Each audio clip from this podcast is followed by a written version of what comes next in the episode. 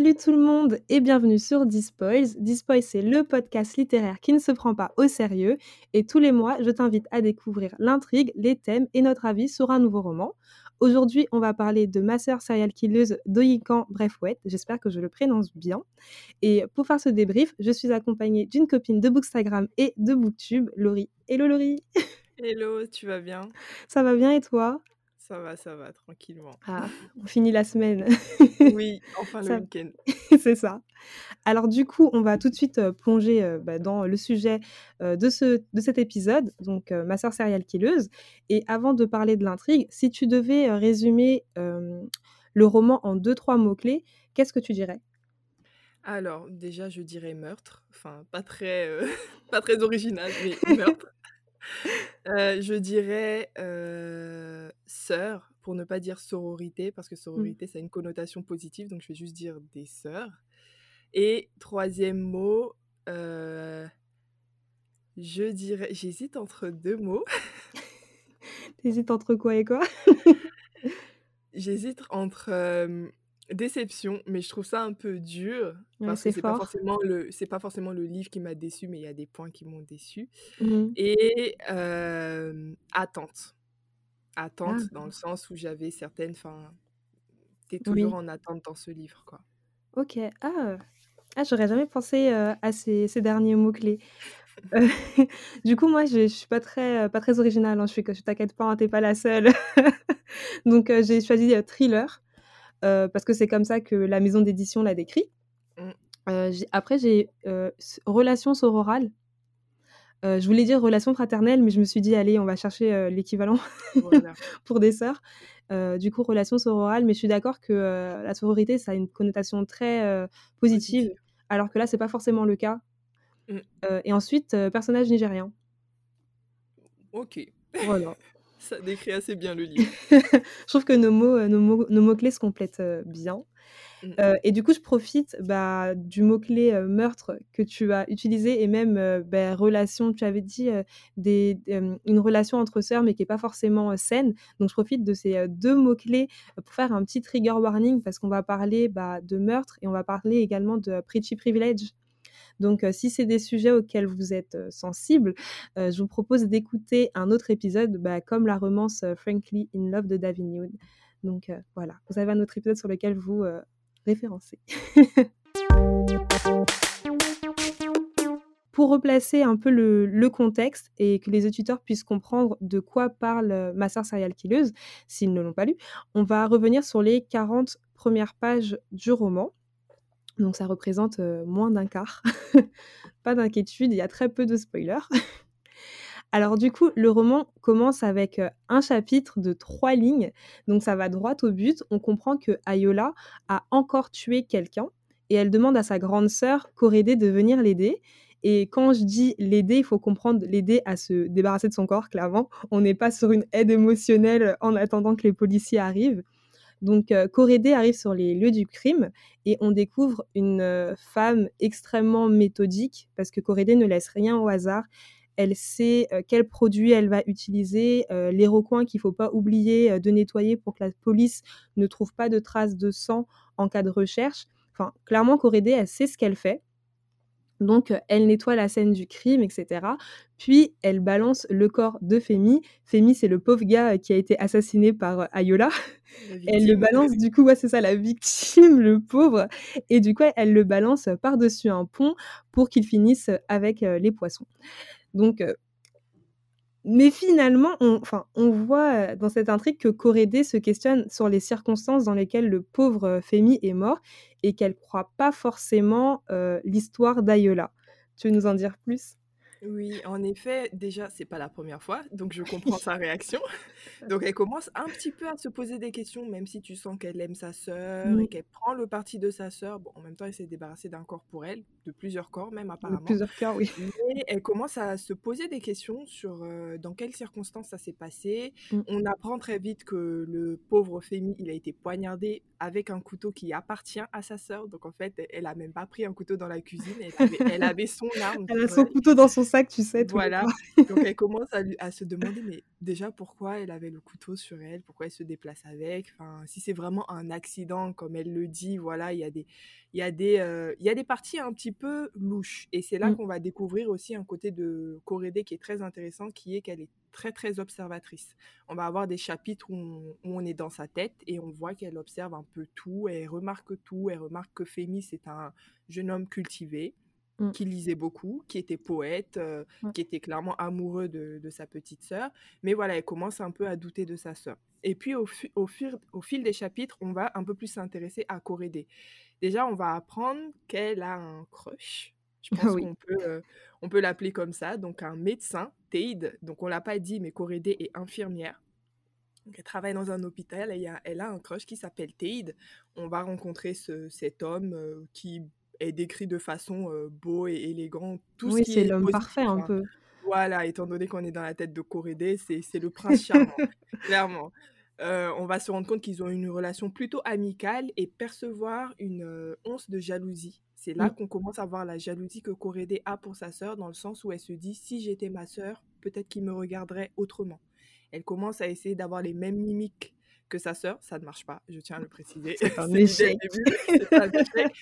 Mais voilà, on on a ce nouveau personnage qui entre en en jeu et puis on commence à percevoir un petit peu le monde de Corédé, heu, comment elle comment elle vit la chose, comment elle vit sa relation avec, heu, sa Avec sa sœur? Mmh. et on a un dernier personnage, je vais m'arrêter là après pour ne pas vous spoiler, mais on va avoir un dernier personnage qui est un peu le confident de Corédé, mais qui est assez particulier parce que monsieur est dans le coma.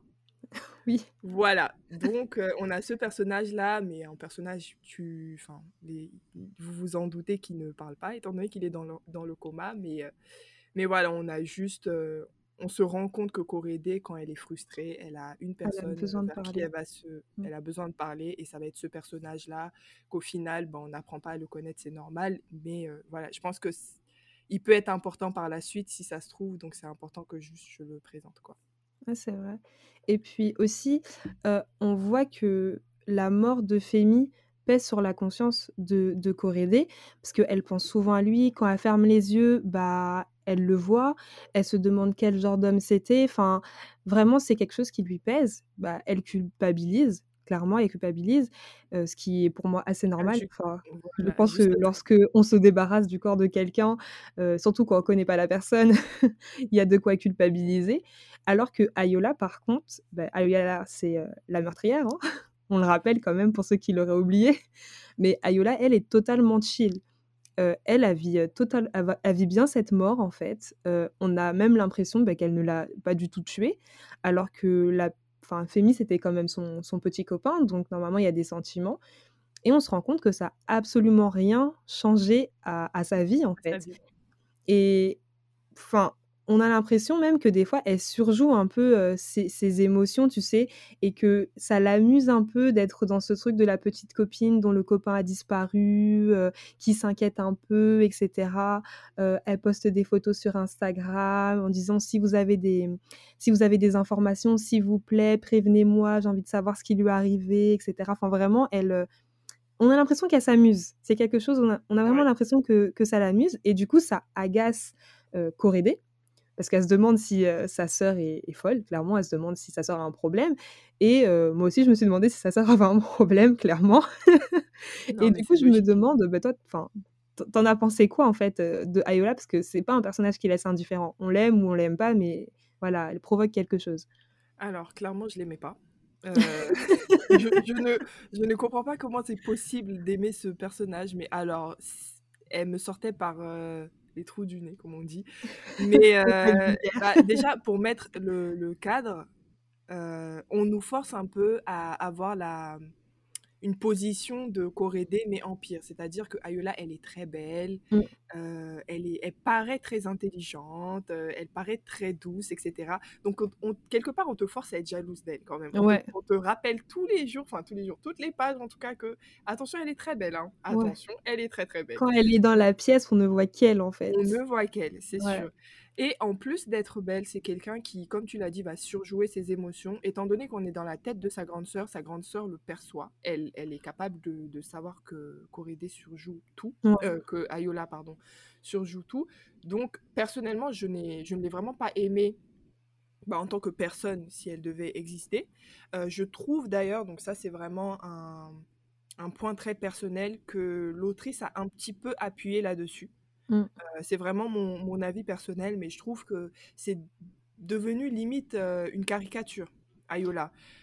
Voilà, je veux dire, elle est trop belle, elle est trop parfaite et elle est trop hypocrite en même temps. Elle est trop. Enfin, il y a même pas moyen. Voilà, elle est trop dans les extrêmes. C'est ça. Et il n'y a pas moyen de s'accrocher à elle. Genre, je peux même pas imaginer une personne qui puisse apprécier, apprécier ce personnage au final, en fait. Ouais, c'est vrai. Je suis, je suis totalement d'accord avec toi sur le fait qu'elle soit trop, trop de tout. Mmh. Trop de trop de trop tue le trop quoi, clairement C'est ça. et mais d'un côté, j'avais un peu l'impression que ça, mmh, ça appuyait le fait que c'était vraiment une psychopathe, en fait. Dans le sens où elle a pas d'empathie. Vraiment, elle est, oui, elle a pas d'empathie, en fait. Elle en fait, elle pense qu'à elle-même, mais c'est pas forcément parce que qu'elle est, superficielle, même si dans le livre, clairement, elle est superficielle, mais je me suis pas dit: «Elle est superficielle parce que c'est son caractère» je me disais, elle est superficielle et elle n'a pas d'empathie parce qu'en fait, c'est une psychopathe, c'est une serial killeuse en fait. Donc c'est un peu comme ça qu'on les définit. et, et à un moment dans le livre, je ne sais pas si tu te souviens, mais euh, explique qu'elle a dû expliquer à Ayola comment se comporter quand quelqu'un mourait et elle lui dit, en fait, c'est un peu le béaba, tu sais, attention, tu dois avoir de la retenue, euh, respecte la tristesse des autres, etc. Donc vraiment, euh, enfin, Ayola, c'est une psychopathe. Il n'y a pas d'autre mot euh, pour la, pour la définir. Mais je m'attendais pas non plus, enfin, je m'attendais peut-être à aimer la détester, tu sais. Il y a des personnages comme ça et que tu n'aimes pas, mais t'aimes bien ne pas les aimer alors que bah, Ayola, c'était pas du tout ça. Juste, elle, euh, elle m'insupportait. Genre, elle était entre sa nonchalance et son ingratitude. Franchement, j'en pouvais plus. J'étais, j'étais au bout de ma vie. À chaque page, je l'aimais un peu moins, tu vois. Je pense que le fait qu'on a, on peut vraiment pas l'aimer même en tant qu'antagoniste, c'est parce qu'il n'y a pas vraiment de raison à sa, pas sa méchanceté, mais son, son apathie. Mmh. C'est-à-dire, que tu as des personnages qui sont méchants, qui font du mal, mais soit ils ont une backstory qui fait que, soit il y a quelque chose, soit ils sont juste vénales, mais tu sens qu'il en veut. Alors qu'Ayola, tu sais même pas si elle est super entreprenante ou elle vit. Ouais, t'as l'impression que c'est un bébé en fait. T'as l'impression que c'est juste. laisse vivre.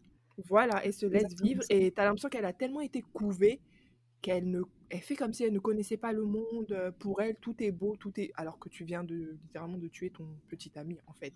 C'était pas le seul. en plus.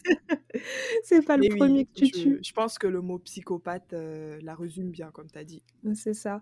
Mais enfin, ça reprend un peu ce que tu disais juste avant, mais du coup, on a vraiment l'impression que son seul point, son comment dire, son seul point positif, sa seule qualité, c'est sa beauté. C'est ça. Tu te dis vraiment, juste, elle est belle, et c'est comme ça qu'elle réussit dans la vie, c'est comme ça qu'elle navigue, c'est voilà, elle est tout belle tourne et autour de ça, ouais, tout tourne autour de ça. Mais bon, avant de parler un peu de, un peu plus de sa beauté, euh, je voulais parler un peu de, de la relation entre bah, et Ayola, parce que bah, contrairement à beaucoup de thrillers, même à la majorité des thrillers que j'ai lus, même la totalité des thrillers que j'ai lus, là l'intrigue se concentre pas sur le tueur, mais se concentre sur du coup Ayo, qui est la sœur euh, bah, du tueur, de la tueuse en question, tu vois, de la tueuse. Et en fait, durant toute l'intrigue, on a, comme tu le disais, uniquement le point de vue euh, de Corédé, et ça nous permet de comprendre en fait ses doutes, de comprendre euh, bah, ses craintes, les réflexions qu'elle peut avoir par rapport à Ayola qui, Ayola, pardon, qui tue comme si elle buvait du lait, clairement. Et en fait, on a toute l'évolution de ces réflexions tout au long du roman. Et elle va passer par plusieurs phases. Et justement, il y a un événement qui, qui va accentuer un peu toute la réflexion que Corédé a envers Ayola, c'est bah, la rencontre entre Ayola et Ted. Parce que bah, Corédé, voilà, c'est Corédé, elle aime Ted, et Ayola, en fait, elle en a rien à faire. En fait, elle va quand même jeter tout son dévolu en fait sur Ted, alors qu'elle sait pertinemment que sa sœur, enfin, aime ce gars. Tu sais, elle a, enfin, j'ai trouvé que c'était Enfin, j'ai trouvé que ça en disait long sur leur relation, tu vois, que ça montrait que même si Corédé aidait beaucoup sa sœur, qu'elle l'aimait, etc., il y avait quelque chose de malsain entre dans leur relation. Je sais pas ce que Ouais, ce que tu as Je ressenti pense par je rapport pense à que c'est c'est le moment où je me suis, heu typiquement ce cette action-là où, heu, Ayola a mis jeté son dévolu sur Tate, qui est le crush de Mmh. Korede et heu, littéralement tout le monde le sait, même les infirmières à à l'hôpital, elles ont cramé, en fait. Donc elle peut pas dire qu'elle savait pas, tu vois?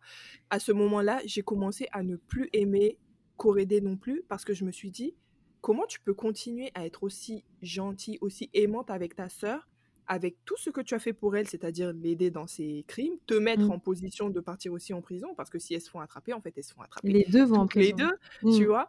Heu et elle te fait ce coup, c'est-à-dire le seul homme que tu voudrais qu'elle n'ait pas, parce qu'elle est super belle, on rappelle, elle pourrait avoir n'importe qui en un claquement de doigts, Mmh. littéralement.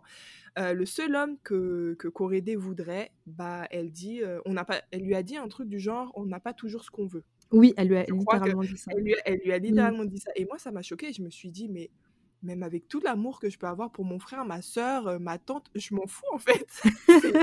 C'est d'un manque de respect et dans ce sens-là, selon moi, c'est même pas à cause d'un homme parce que beaucoup pourraient dire: «Ouais, mais elles vont pas se disputer à cause un d'un homme, homme». ouais. Non, elles se elles se disputent à cause d'un respect qui n'est pas présent. C'est une Mmh. relation, selon moi, qui est complètement asymétrique, où on a la grande sœur qui essaie de protéger, Qui heu, donne dans tout. tous les sens du terme, voilà, qui donne tout, heu, qui met sa vie en jeu, heu, littéralement pour sa petite sœur et puis on a la petite sœur qui non seulement manipule sa grande sœur, on le on le on en reparlera, mais on le voit dès le début de toute façon, utilise sa grande sœur pour l'aider et cetera, mais en plus ne ne lui montre pas le minimum de respect et après on on voit plus tard même que, tout va se retourner contre Korede, hein, heu, les gens vont croire que c'est elle la entre guillemets «la méchante» dans la Mmh. fratrie, alors que bon, voilà, on Alors sait très bien que c'est pas le cas, quoi. Oui. Donc c'est vraiment une relation, comme tu as dit, complètement malsaine et heu, au lieu d'avoir de l'empathie, moi, pour Korede, elle a commencé à m'énerver parce que je me suis dit: «Oh, Il y a abuses». un moment, heu, faut que tu prennes tes coronesses en main. C'est ça, exactement. Mais aussi, enfin, ce qui m'a fait, heu, encore moins aimer Ayola, c'est que des fois, tu sens que Korede essaie de prendre ses distances, tu sais? Elle Mmh. essaie de, faire une séparation entre la vie à la maison, donc sa sœur, clairement et le monde du travail et elle demande à Ayola de ne pas venir sur son lieu de travail. Elle lui dit vraiment, elle lui dit: «Ne viens pas à l'hôpital, s'il te plaît, ne viens pas à l'hôpital» et Ayola, elle, vient à l'hôpital. Tu vois? Elle vient à l'hôpital et je me suis dit: «Mais» enfin, moi, ça m'a mis mal à l'aise parce que je me suis dit: «Elle prenait beaucoup trop de plaisir, en fait, à prendre À l'ascendant sur Korede». c'est Tu sais? Elle veut vraiment montrer que c'est elle qui, domine la situ la situation et c'est elle qui a l'ascendant sur cette relation, en fait et ça m'a mis vraiment très, très, mal à l'aise et je sais que, quand j'en parlais sur Booksa avec, d'autres personnes qui ont également lu le livre, ils avaient une théorie, selon laquelle, comment dire? Selon laquelle, heu, Korede agissait vraiment par amour pour sa sœur et que c'est pour ça qu'elle lui disait rien. C'est-à-dire qu'elle considérait que dès que, hem, Ayola faisait quelque chose, bah, c'était elle qui était responsable. Par bah, à un moment, ils le disent également dans le livre, ils disent, heu: «Si Ayola, Fait fait tomber un verre, c'est que c'est sa faute parce qu'elle lui a donné à boire». Enfin, il y a tout ce truc où, c'est la grande sœur qui est vraiment responsable de la petite sœur et du coup, on me disait que, c'était normal un peu que que Korede se comporte comme ça avec sa sœur et qu'elle lui dise rien parce que, bah, elle se sentait responsable de sa sœur. Mais toi, tu tu penses quoi de de cette théorie? Est-ce que tu penses que c'est vraiment ça ou ou tu as une autre idée en tête? Je me suis dit la même chose parce qu'effectivement, on se rend compte que les parents, en tout cas la mère de Korede et Ayola, les ont déjà élevés de façon à ce que Korede prenne tout à la place d'Ayola. Donc heu, Mmh. déjà, il y a cette asymétrie. Mais d'un autre côté, je ne suis pas d'accord parce qu'on a quand même on nous a quand même dépeint une Korede qui est très ferme au travail, tu vois? Ouais. Et qui littéralement, heu, sait réprimander ses collègues, entre guillemets, qui ne font pas bien leur travail, sans forcément aller dans les extrêmes, mais leur dire: «Ça, c'est vraiment pas bien, arrête tout de suite», heu, menacer et cetera. C'est-à-dire qu'on a une une réelle working girl. On a une Mmh. femme, une jeune femme qui, heu, qui ne se laisse pas piétiner et au final, à la maison, on a une femme qui se fait piétiner par sa par sa petite sœur petite sœur. et hem, moi, je me disais: «C'est limite de la schizophrénie ou je sais pas, il y a un problème d'identité» parce que c'est pas possible d'avoir cette, heu, personnalité-là au travail, qui qui lui colle à la peau, hein. Il y a il y a Mmh. personne d'autre qui dit le contraire de toute façon. Mais à, à la maison, elle reste entre guillemets ferme, c'est-à-dire qu'elle a toujours cette image de personne très calme. Elle ne tremble pas non plus devant sa sœur, mais elle se laisse dominer volontairement limite. Tu as l'impression qu'elle ne veut pas prendre l'ascendant, elle ne fait rien pour. Voilà, moi Mmh. je trouve qu'elle ne fait rien pour. Et du coup, je, je me demandais si elle-même n'avait pas un problème psychologique. Pendant tout le livre, je me suis posé la question, bah forcément je ne vais pas dire la réponse pour pas spoiler non plus, mais je me suis posé la question de est-ce qu'il n'y a pas un événement particulier qui s'est passé entre les deux qui fait qu'il y a un shift que entre les deux parce que c'est pas possible qu'il y ait une relation aussi euh, bizarre entre ces deux-là. Mais bon, Ah, voilà. comme ça lui était redevable? Voilà, comme si? Mmh. heu, voilà, enfin, ça pouvait être beaucoup de choses. Moi, je me disais peut-être qu'elle a mis en en en danger sa sœur plus jeune, Mmh. elle a failli failli la tuer et depuis, elle a super peur de perdre sa sœur ou Ouais. d'être responsable de quelque chose, du coup, elle se sent redevable. Ou alors, comme tu as dit, peut-être au final, c'est elle qui a fait une bêtise et c'est sa sœur qui l'a sortie de la mouise une fois dans sa vie, du coup, tout le reste de sa vie, elle lui est redevable. Enfin, beaucoup, beaucoup de choses, mais j'étais sûre qu'il y a quelque chose, Il y avait c'est quelque impossible chose. voilà, impossible, c'est impossible que ce soit juste le rôle de la grande sœur qui fait qu'elle se laisse autant, heu, marcher sur les pieds et surtout mettre en danger, hem, elle-même et sa sœur. Je veux dire, Ayola, quand elle fait des conneries, elle se met elle-même aussi en danger et elle compte sur sa sœur pour la Pour la sortir de de de cette mise, tu vois? Et je me dis: «Mais c'est aberrant, quoi». Enfin, en tout cas, heu, bon, Ouais. j'avais pas du tout pensé à à ta théorie. Enfin, on en a parlé rapidement c'est vrai que j'avais cette théorie, mais elle est vite, heu, s enfin, c'est pas une théorie sur laquelle je je suis restée. ouais, Moi, j'avais l'impression que, Corédé avait peur d'Ayola, en fait. Pour moi, c'était vraiment et il y avait ce cette emprise, de d'Ayola sur Corédé, en fait. Parce qu'elle avait du mal enfin, Corédé a du mal à, mmh, confronter sa sœur. ouais, À et plus à plusieurs reprises, elle essaie de la confronter justement et heu, lorsqu'elle insiste un petit peu, Ayola, heu, bah, lui dit lui fait des petits pics, lui dit: «Mais en fait, qui va me dénoncer? Ça sera toi. Enfin, tu oseras jamais me dénoncer et puis si tu me dénonces, qui te croira en fait? Entre toi et moi, enfin, les gens croiront qui?» c'est vrai, Tu vois? Elle lui lance des petits pics comme ça et heu, enfin moi je je prends ça comme une menace. C'est pas genre elle lui dit: «Oh écoute, ça tu peux pas me dénoncer, je suis ta sœur». Elle lui dit clairement: «Si tu me dénonces, de toute façon, on ne va pas te croire». Ouais, on va pas te croire. C'est ça. Non, mais c'est vrai, c'est vrai que vu comme ça, c'est plus logique. En plus, tout le livre, on nous rappelle qu'elle est tellement belle que tout le monde la croit. C'est Donc on ça. se dit, Mmh. ouais, c'est vrai que Corédé, elle, elle risquait plus. C'est ça Corinna, j'ai l'impression que vraiment elle, elle avait limite plus à perdre que Ayola parce qu'on voit quand même que Ayola, heu, elle arrive à s'en sortir peu importe la situation dans laquelle elle est en fait et bah, ça va me permettre de on va pouvoir embrayer sur tout ce qui est, heu, petit privilège Mmh, mmh. mais c'est vraiment ça, c'est que, heu, Corédé, à plusieurs moments, elle a des petites, heu, il y a une petite scénette où elle est dans la voiture, tu sais, il y a un policier qui vient qui vient toquer à sa fenêtre et et en fait, le le policier, il tu sais, il il vraiment, il veut vraiment la faire la faire payer. Enfin, Ouais, tu sens qu'il est il est pas il est pas gentil avec elle, en fait, tu vois? Il veut vraiment lui soutirer quelque chose alors qu'en vrai, heu, enfin, tu dis: «Désolé, c'est bon, c'est fini, heu, tu continues ta route». Et non, il insiste, il est super méchant et au contraire, tu vois d'autres situations où Ayola a fait des choses, beaucoup plus beaucoup plus, heu, comment dire? Beaucoup plus graves, au en de au-delà du meurtre, tu vois? Mais et elle, par contre, elle s'en sort toujours. Les gens ne lui en veulent jamais. Et ouais. c'est là où je me dis qu'il y a vraiment cette question de de pretty privilege parce que, bon, pour ceux qui connaissent pas, le pretty privilege, c'est le fait d'attribuer, plus de qualité sociale ou de qualité de qualité intellectuelle, pardon, d'opportunités, d'indulgence et d'affection à des personnes qui sont considérées comme, plutôt attirantes. Donc du coup, en gros, les personnes belles auront on va leur attribuer beaucoup plus de qualité que les personnes qui sont considérées comme, pas belles ou moches et cetera.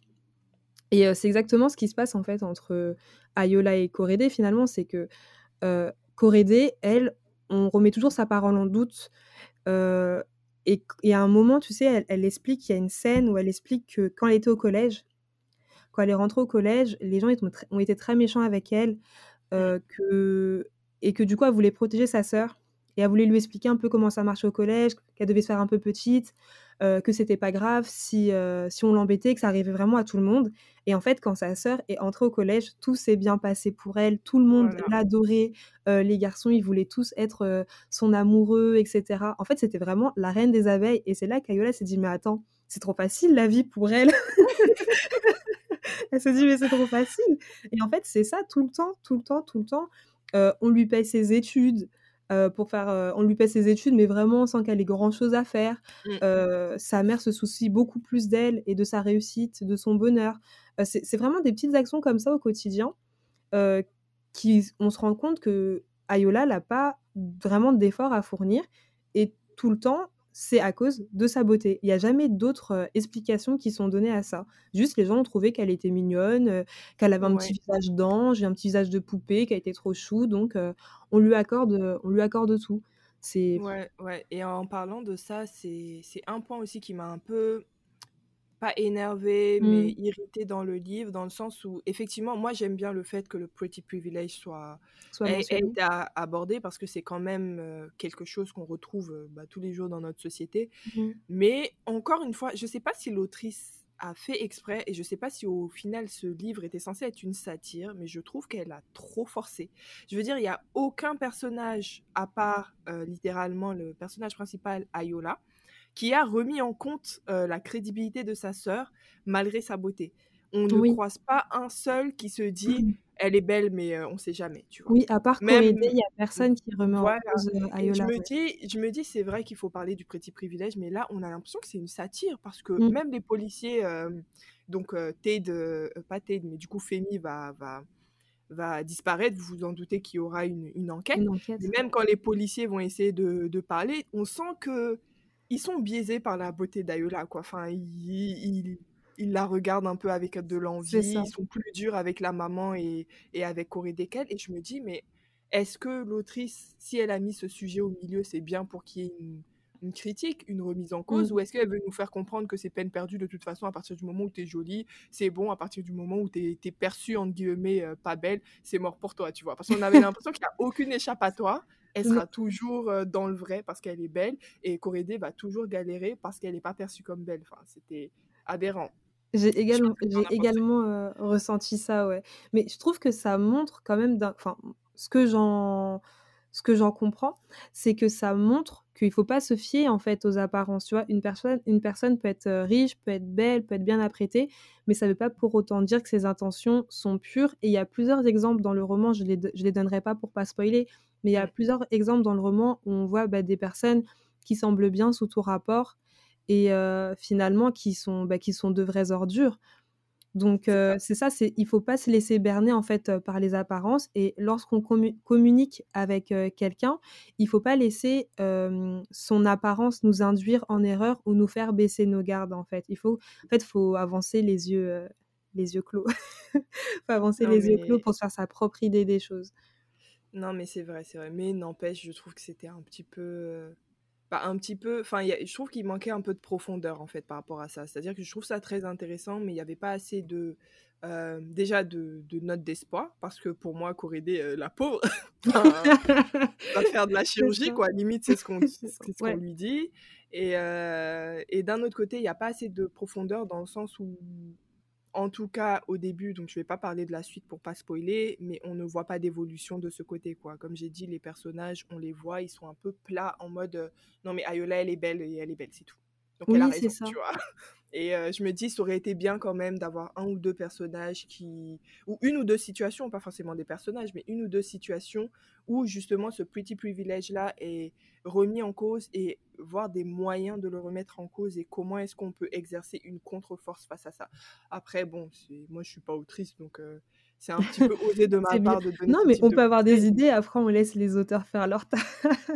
c'est ça. Et c'est pour ça que je disais que parfois je me demandais est-ce que je suis dans une satire? Parce que littéralement tous les personnages étaient euh, un peu caricaturaux, sauf les personnages où on comprend pas. Merci. Tous les personnages sont superficiels. Et je sais pas si tu as remarqué, mais euh, euh, toutes les conversations également sont superficielles. Les seules conversations où on pousse un petit peu la réflexion, où Corédé va essayer de réfléchir, c'est quand elle sera seule ou quand elle va parler à Mouktar qui est dans le coma. C'est les seuls moments où les conversations sont un peu plus profondes, où on comprend un peu plus les personnages, etc.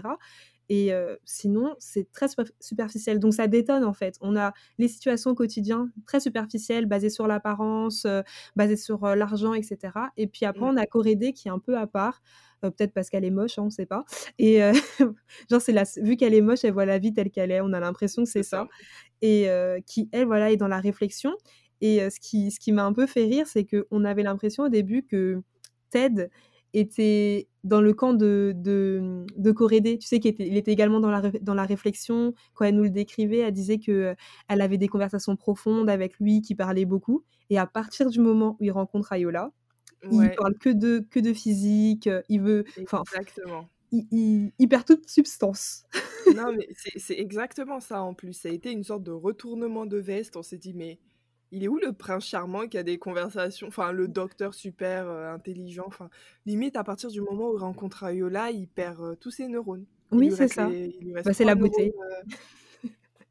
Fallait qu'il pour après, après, parfois je me disais que si ça se trouve, l'autrice a représenté ce monde-là de façon caricaturale parce qu'on le voit dans les yeux de Corédé mmh et que elle, en tant que personne, je mets des guillemets, mais moche, en tout cas perçue comme moche, elle, est, elle est la victime et elle va encore plus se victimiser pour dire regardez, moi, malgré le fait que je réfléchis à certaines choses autour de moi, il n'y a que mmh. du superficiel, tu vois? Ça. Et vu qu'on n'a pas une narration externe, on n'a pas de, de, troisième personne extérieure à, à l'histoire, bah, parfois on a du mal à savoir est-ce que c'est vu comme ça parce que c'est Corédé qui le voit ou en fait est-ce qu'elle raconte Est-ce que le monde est vraiment comme ça? Ouais. Voilà, et bon, après, ça, c'est une question qui, reste, question, pardon, qui reste en suspens, mais c'est vrai que c'est intéressant de se la poser quand même, je trouve. C'est ça, ouais, je suis, je suis totalement d'accord. Bah, du coup, est-ce que bah, tu as aimé Ma soeur serial killeuse et est-ce que tu, tu le recommandes? Alors. bon. je dirais, je recommande pas forcément à tout le monde, mais j'ai aimé, de toute façon, je t'en avais parlé, mais j'ai mmh. aimé euh, aller 70-75% du livre. Je trouve quand même, même si on l'a, on l'a pas mal descendu, là, je vais, je vais mettre une note d'espoir. Mais il y a pas mal de points de, du livre que j'ai aimé. Déjà, le rythme. Les chapitres sont très courts, on le voit dès mmh. le début. Donc, c'est un page turner. Euh, l'écriture est très simple. Et euh, moi, franchement, les, les, livres avec des, des, phrases à rallonge, des mots dont je ne connais pas la signification, etc. C'est très beau, j'entends. les auteurs sont très forts. Enfin, la plume est, efficace, mais voilà. Enfin, plutôt la plume est belle, mais moi je préfère la plume efficace. C'est-à-dire, surtout quand je suis dans l'histoire et que je suis pas là pour le côté poétique, bah je veux savoir ce qui se passe sans chercher dans le dictionnaire, tu vois. Donc ça c'est quelque chose quand même qui est efficace. Euh, je peux pas enlever ça à, l'autrice. Je crois que c'est mmh. une femme. Oui, c'est une femme. Je peux pas, je peux pas enlever ça à l'autrice. Mais la fin m'a vraiment déçue. la fin m'a vraiment déçue. Pour moi, on n'est pas allé assez loin et c'est un peu à l'image de tout le livre, comme je disais, où tout est vu en surface. et je suis quelqu'un qui, qui porte beaucoup d'importance aux fins. Donc c'est pour ça que je dis je ne conseillerais pas à tout le monde. Je sais qu'il y a certains qui vraiment apprécient la lecture dans son ensemble et même si la fin tombe à plat, tant qu'ils ont apprécié les, heures de lecture, bah ça va, tu vois. Alors que mmh. moi, quand la fin tombe à plat, je me dis, j'ai perdu mon temps, en fait. Moi, je lis pour la fin, tu vois. J'apprécie ma lecture, certes, mais j'attends, enfin, plus le, livre est intéressant, plus j'attends la fin et plus j'espère une bonne fin, tu vois. Et j'ai vraiment aimé ma lecture. J'attendais ce moment-là où, bon, je vais pas aller plus loin, mais où il allait se passer ce que je voulais qu'il se passe ou quelque chose, en tout cas, qui allait m'étonner. Euh, cette chose-là n'est pas arrivée, ni rien d'autre cas de ce que j'aurais voulu.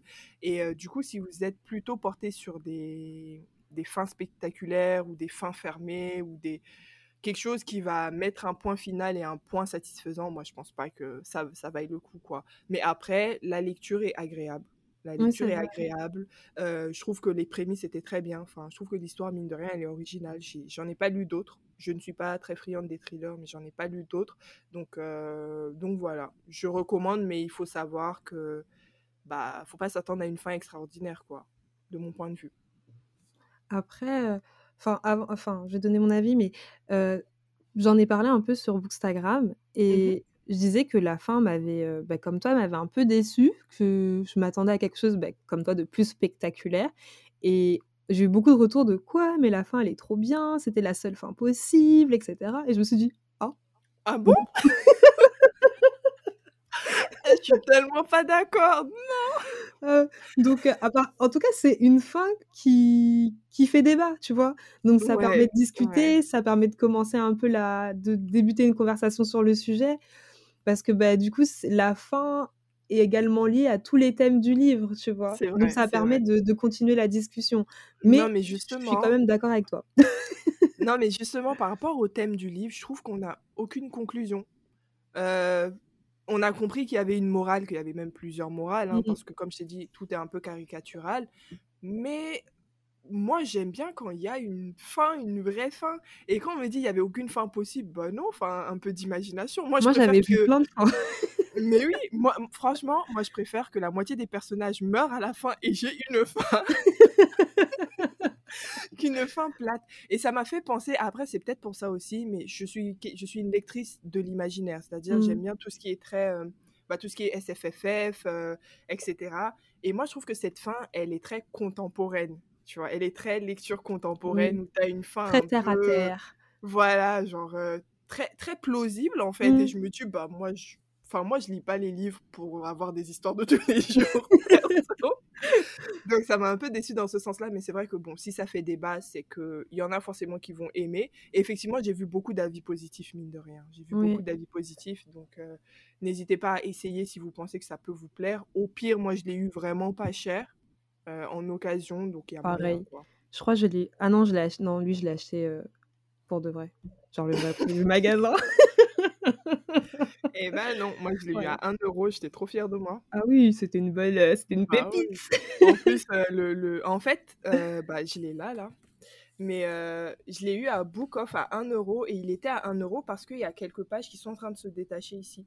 Oh, ça Mais elles va. sont elles sont même pas détachées, il y a tout, il est plutôt en bon état. Et dès que j'ai vu ça, je me suis dit: «Oh, franchement 1 €, heu, Faut ça y est, quoi». prendre. Non, mais j'ai pris, j'ai pris. Mais ouais, voilà. ouais, bah oui, je te comprends. Heu, du coup, bah, moi, j'ai bien apprécié ma ma lecture. Et heu, c'est vrai que, bah, comme toi, je l'ai lu lu assez vite parce que les chapitres sont sont courts. Heu, c du coup, ça facilite un peu l'immersion, tu sais, dans dans le récit. Et mais avec du recul, j'ai quand même du mal à le considérer comme un thriller. Je sais que j'ai dit en mots-clés que c'est un thriller. Je m'explique. Heu, parce que tout part du meurtre de de Ted de pas de Ted, pardon, comment il s'appelle le? Femi. De Femi, merci. Tout part, heu, du meurtre de de Femi. Et après, on va on va se demander si ou quand, Ayola va commettre son prochain meurtre. Mais ça. après, c'est un élément c'est pas un élément qui m'a forcément stressée ou qui qui a permis de faire monter le suspense, en fait, durant ma lecture. Donc c'est vrai que de ce côté-là, moi, je suis un peu déçue parce que je m'attendais, du coup, à lire un vrai thriller. Mais j'ai quand même été surprise parce qu'on parle du poids des secrets au sein des familles et que, heu, l'autrice en a parlé de façon légère, tu vois? Que ce soit au niveau des personnages ou, heu, des situations que que les personnages rencontrent. Tu vois? C'est super léger. Heu, pour moi, c'est vraiment le type de livre que tu vas lire sans te prendre la tête, en fait. C'est vrai. Donc heu, comme tu tout à l'heure, tu dis que c'était un page turner et je suis d'accord sur ça. C'est-à-dire que tu réfléchis pas, en fait, juste tu lis et puis, heu, et et puis voilà, tu apprécies ta lecture, quoi. Sur le moment, juste tu apprécies et tu attends de voir ce que ça donne. Et c'est vrai que par rapport à ça, si je me contente de ça et que je pense pas au fait que je m'attendais à avoir un thriller, à avoir des meurtres souvent et avoir une fin spectaculaire, bah, ça reste une, un très bon moment, en fait. Ça reste une bonne lecture, même si c'est pas ce à quoi je m'attendais. Donc heu, oui, je le recommande, mais je pense qu'il faut vraiment le prendre comme une intrigue légère et qui va nous permettre de ne pas réfléchir. Faut pas se lancer en mode, heu, ça c'est une partie de Cluedo, parce que c'est pas du tout ça. Ouais, c'est vrai, Tu c'est vois ce que je veux dire? Et pour finir, avant de passer aux recommandations, on va lire l'avis des autres. Donc comme d'habitude, on va lire un avis négatif et un avis positif que j'ai pris sur le site Babelio et on va commencer par l'avis négatif. Je te laisse le lire, Laurie. Alors, donc, juste pour préciser, c'est un avis qui est écrit par So83 et elle a mis, je dis elle, mais elle ou il a mis 2 étoiles. Donc, la personne a dit: «Sympa, mais sans plus. À première vue, ce livre avait quelques atouts pour me plaire. Une jolie couverture, un titre accrocheur et un résumé prometteur. Sans compter les critiques dithyrambiques de la quatrième de couverture et celles glanées sur plusieurs blogs. Seulement voilà, même si ce fut une lecture agréable, si certaines situations sont cocasses et que le décor est dépaysant, je n'ai pas trouvé cela décapant ni merveilleusement décalé et je suis loin du coup de cœur. Bref, l'histoire de ces deux sœurs nigérianes, Korede qui est infirmière et Ayola, tueuse de petite amie à ses heures perdues, ne m'aura ne m'aura pas embarquée comme je l'espérais. Surtout, j'avoue ne pas comprendre que ce livre soit classé dans la catégorie thriller. Donc cette Ah. personne est, est- est d'accord Ouais. avec toi. Ouais, elle était d'accord avec moi. Un peu frustrée quand même, un peu plus Ouais, frustrée, voilà. mais heu, Elle a l'air, euh, ouais. Elle a l'air d'être pas mal déçue quand même. ouais, bah 2 étoiles quoi. Bon, après j'avoue des fois je mets 2,5 étoiles et j'ai quand même apprécié, mais bon. Je sais pas noter des livres. Du coup, l'avis positif. Alors moi, c'est un avis positif de, heu, Michael Fenris ou Fenry, qui a mis, heu, 4,5 étoiles. Donc, heu, il a dit: «Si l'on s'arrêtait au simple titre, on pourrait croire que ce livre est un roman dur, un thriller sans état d'âme. Il n'en est cependant rien. L'auteur, pour son premier récit, nous livre un sans faute, parfaitement maîtrisé, un petit bijou d'humour décalé et très noir justement, mais qui ne se prend jamais au sérieux. Si on adore détester cette peste d'Ayola, c'est Corédé qui est finalement la plus attachante lorsqu'elle nous livre ses états d'âme entre deux explications sur la meilleure façon de faire disparaître un corps. Les chapitres, très courts, parfois quelques lignes, donnent aussi une impression de feuilleton que l'on suit avec grand plaisir et l'on comprend aisément pourquoi ce livre a été primé et récompensé. En tout cas, il est pour moi un des plus grands coups de cœur de cette année. Et voilà. Michael Oh, c'est Ferris, euh, mignon. 4,5 étoiles. Hein, comme quoi, il y en a vraiment, il y en a pour tout le monde. Et j'ai l'impression, je sais pas ce que tu en penses, mais j'ai l'impression non, que non. les raisons pour lesquelles euh, So83 n'a pas aimé, c'est un Il peu également aimé. les raisons pour lesquelles euh, Michael Fenris a aimé. Tu Il vois, donc euh, Non, oui, c'est vrai, c'est vrai. Je me rends compte que, bah, en fait, comme tu dis, il y en a qui vont aimer certaines parties, enfin, certains, mm, euh, certaines caractéristiques et d'autres non, quoi. c'est ça. Et c'est vrai qu'il en a parlé, mais j'avais pas vu ça comme ça. Ça fait très feuilleton. Oui, c'est vrai, c'est vrai. Ça fait, ça fait très feuilleton. Mais Tu suis chaque épisode tous les soirs à 18h. Exactement. Avant de terminer euh, du coup l'épisode, Laurie, est-ce que tu aurais une recommandation à faire? Donc un thriller, un roman policier, un roman avec des personnages noirs ou même euh, un roman nigérien Alors, oui. euh, donc, je précise que moi, je suis, je ne lis pas de thriller avant, donc, euh, enfin, je lisais pas de thriller, donc euh, c'est pas la peine. Je peux pas vous recommander ça. Je vais vous recommander Binti de Nedi Okorafor, qui est une autrice nigériane, euh, dans laquelle on va suivre du coup Binti, qui est une. Déjà, c'est dans un monde euh, post-apocalyptique en tout cas Mhm. dans le futur, un futur, voilà, où on va avoir une jeune fille, euh, je lui donnerai, je pense qu'ils n'ont pas dit l'âge, mais je lui donnerai 18 ans juste pour, euh, pour placer les personnes dans le décor, qui est Mhm. de la culture Imba, pour ceux qui connaissent. Pour ceux qui ne connaissent pas, c'est une culture euh, est-africaine, il me semble, que tu vas retrouver surtout au Kenya, etc. Elles ont même, je ne sais pas si tu arrives à visualiser, mais des tresses rouges avec Ah de oui. l'argile, etc. Voilà, elle est, elle est de ce peuple-là elle est euh, harmonisatrice et en fait ce métier-là n'existe pas dans notre monde. C'est un, un métier très scientifique, euh, très mécanicien, etc. étant donné qu'on est dans le futur. Et Binti va postuler pour une grande université intergalactique, donc qui est sur une autre planète, Ah, et va, être acceptée, elle va être la première de son peuple à être acceptée, peuple qui est marginalisé et considéré comme des sauvages. Voilà, sauf qu'elle va devoir fuir parce que dans son peuple, ils ne voyagent pas. Personne ne Ah, quitte euh, le- la ils n'ont pas le droit de voyager? Bah, ils sont tous entre eux, euh, c'est un peu tabou, et étant donné qu'en plus ils sont rejetés par les autres peuples, bah ils n'ont pas envie de voyager, quoi. Enfin, c'est Oui, compréhensible ils quelque restent entre eux, quoi. Sauf que Binti, elle a envie de voir du monde, elle a envie d'aller dans l'une des plus grandes universités du, du- j'allais dire du monde, mais de la galaxie. C'est un peu le Mhm. Harvard ou le Polytechnique, si tu veux, de la gal- des galaxies. Et voilà, donc on va suivre Binti là-dedans. Juste pour vous dire, il y a des créatures qui ne sont pas humaines. Du coup, euh, c'est un monde très fantastique. Je crois que le style de Nedia Okor- Okorafor, pardon, c'est euh, African Futurism, c'est comme ça qu'ils l'appellent. Donc très, très proche de l'afrofuturisme, comme, comme le disent les. Américains. Euh, tu as beaucoup de références de la culture Imba. Bah, logique, elle est, elle est censée être de cette culture. D'autres cultures également. Il y a tout ce qui est racisme, même si c'est pas mis comme du racisme, mais c'est discrimination de population, tout simplement, basée sur la culture de ces populations-là. Donc beaucoup de, de racisme, beaucoup de violence, parce qu'il y a des peuples d'autres planètes avec lesquels euh, la Terre n'est pas en de bons termes. Donc, euh, trigger warning, il y a des, entre guillemets, scènes graphiques Mhm. qui sont décrites, même si c'est du young adulte, hein, c'est classé young adulte, pas adulte. Et, et voilà, on va suivre Binti. Je peux pas dire grand chose de plus, sinon je vais spoiler. Mais voilà, c'est une saga en trois tomes qui a été primée. C'est l'une de mes autrices favorites. Et ouais, non, lisez, lisez Binti. ok. Bah, je mettrai les références dans la barre de description. Mais en tout cas, ça a l'air très intéressant. C'est pas le type de livre que je lis habituellement, mais tu, tu l'as bien vendu. En tout cas, ça m'a bien intéressé.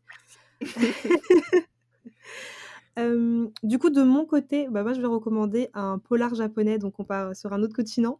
Je vais recommander Un café maison de Keigo Higashino.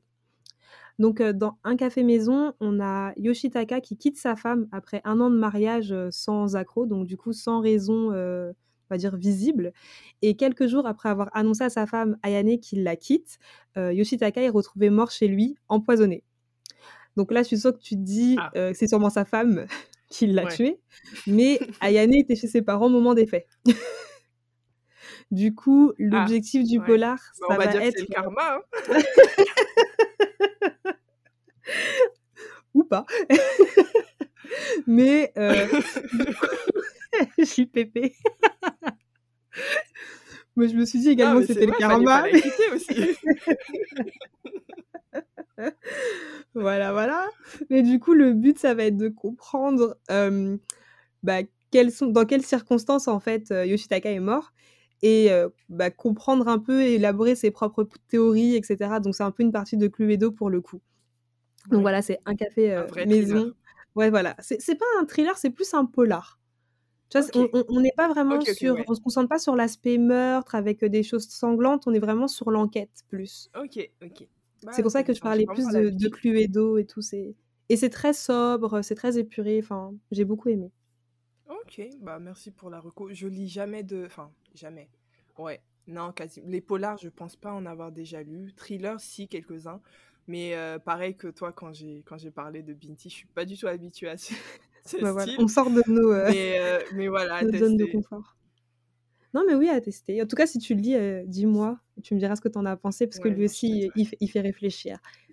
ça marche.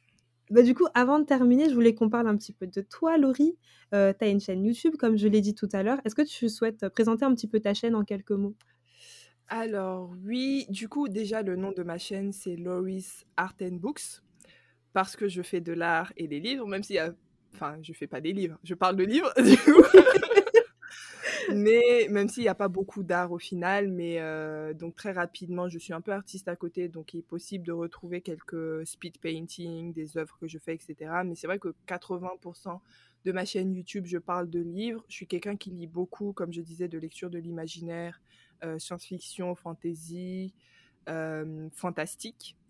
Après, je, à part ces, ces domaines-là, je suis aussi dans la non-fiction. Donc, ça m'arrive de faire des, des vidéos particulières sur certaines non-fictions qui m'ont intéressé, comme par exemple, la dernière fois, je crois que c'était un essai sur la non-violence, l'inefficacité des mouvements non-violents par rapport à l'État. Mais mmh. voilà, enfin, je fais des revues, je fais d'autres vidéos que vous pouvez retrouver sur d'autres chaînes de Booktube hein, assez classiques. Et puis voilà, je pense avoir tout dit. en tout cas, c'est une chaîne qui est très douce. Allez découvrir la chaîne de Laurie. En tout cas, je vous mets également le lien vers sa chaîne dans la description. Bon, en tout cas, Laurie, merci d'avoir participé à ce débrief sur ma sœur serial killeuse de Income Refouette. C'était un vrai plaisir. on a un peu débordé, mais c'est pas grave, on n'est pas contraint par le temps. Et bah, du coup, on se retrouve dans un mois pour un nouvel épisode de Dispoils. En attendant, rendez-vous sur Instagram à dispoils.podcast.